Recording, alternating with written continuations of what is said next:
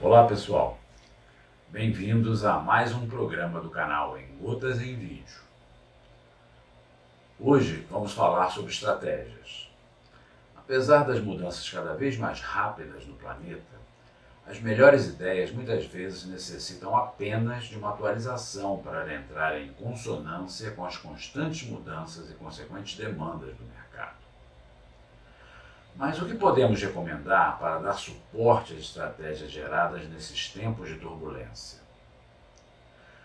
Como sempre, o programa gera uma pergunta, e a pergunta do programa de hoje é: que estratégias adotar em tempos turbulentos? Vamos descobrir a resposta a ela nos próximos minutos? Bom programa. O ritmo atual das atividades de negócio está acelerado demais para ser acompanhado pelas estratégias?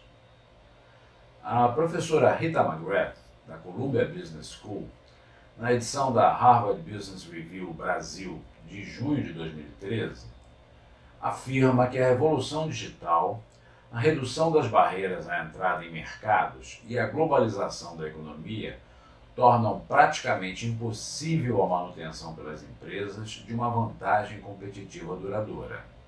Ela diz ainda que hoje a empresa necessita inovar permanentemente, criando um portfólio de vantagens que possam ser adquiridas com rapidez e precisa lançar iniciativas estratégicas num ritmo constante para poder explorar vantagens competitivas transitórias.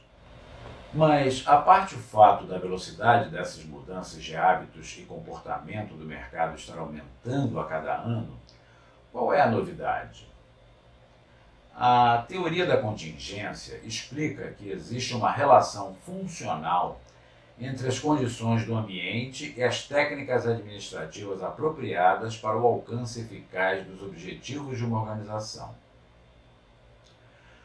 Todd Zanger, professor da Olin Business School, em seu artigo The Disney Recipe, ou A Receita da Disney, para a Harvard Business Review dos Estados Unidos de maio de 2013, explica que o objetivo da estratégia não é, na verdade, a conquista de vantagens competitivas, mas sim a criação de uma abordagem para a geração contínua de valor.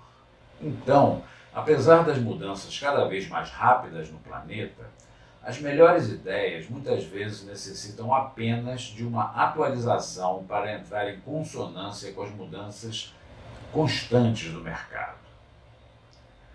Cabem aqui algumas recomendações que podem ser lidas no livro Liderando em Tempos de Turbulência, de 2003, para que as estratégias empresariais respondam adequadamente às necessidades desta nova era. Vamos conhecer essas recomendações? Primeira recomendação: insira o planejamento de contingência na cultura da empresa a fim de estar preparado para grandes mudanças no curto prazo. Segunda recomendação: busque barganhas com fornecedores, parceiros, canais de distribuição e clientes. E fortaleçam o negócio principal no que diz respeito aos seus custos fixos. Terceira recomendação: aumente o investimento em imagem junto aos clientes e empregados crescendo este investimento em patamares seguros, sem sobrecarregar os recursos da empresa, mas sem ignorar a necessidade de capex desta área. Quarta recomendação: alavanque os ativos ocultos da empresa. Recursos subutilizados que podem ser mais explorados em épocas de turbulência ou de vacas magras. Quinta recomendação: evite o downsizing apressado e mal administrado. Mas, se for necessária uma redução do quadro da empresa, cinco medidas devem ser tomadas para evitar o rancor e a falta de ânimo de quem fica. Primeiro, estabilize os empregados-chave. Segundo, designe um responsável pelo projeto. Terceiro, esclareça para os empregados o porquê deste downsizing. Quarto, invista nos sobreviventes, espantando o medo e promovendo a confiança.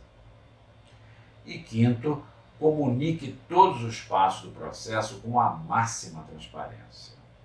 E, finalmente, sexta e última recomendação: revitalize a empresa, revisando as propostas de orçamento, revisitando os processos críticos de negócios, realizando uma auditoria sobre os investimentos da empresa. Respondendo então à pergunta se o ritmo alucinante das atividades de negócio está acelerado demais para se planejar estratégias, podemos citar uma frase do inventor do para-raios, equipamento assemelhado às estratégias empresariais. Benjamin Franklin dizia, abre aspas, falhar em se preparar é se preparar para falhar. Pense nisto.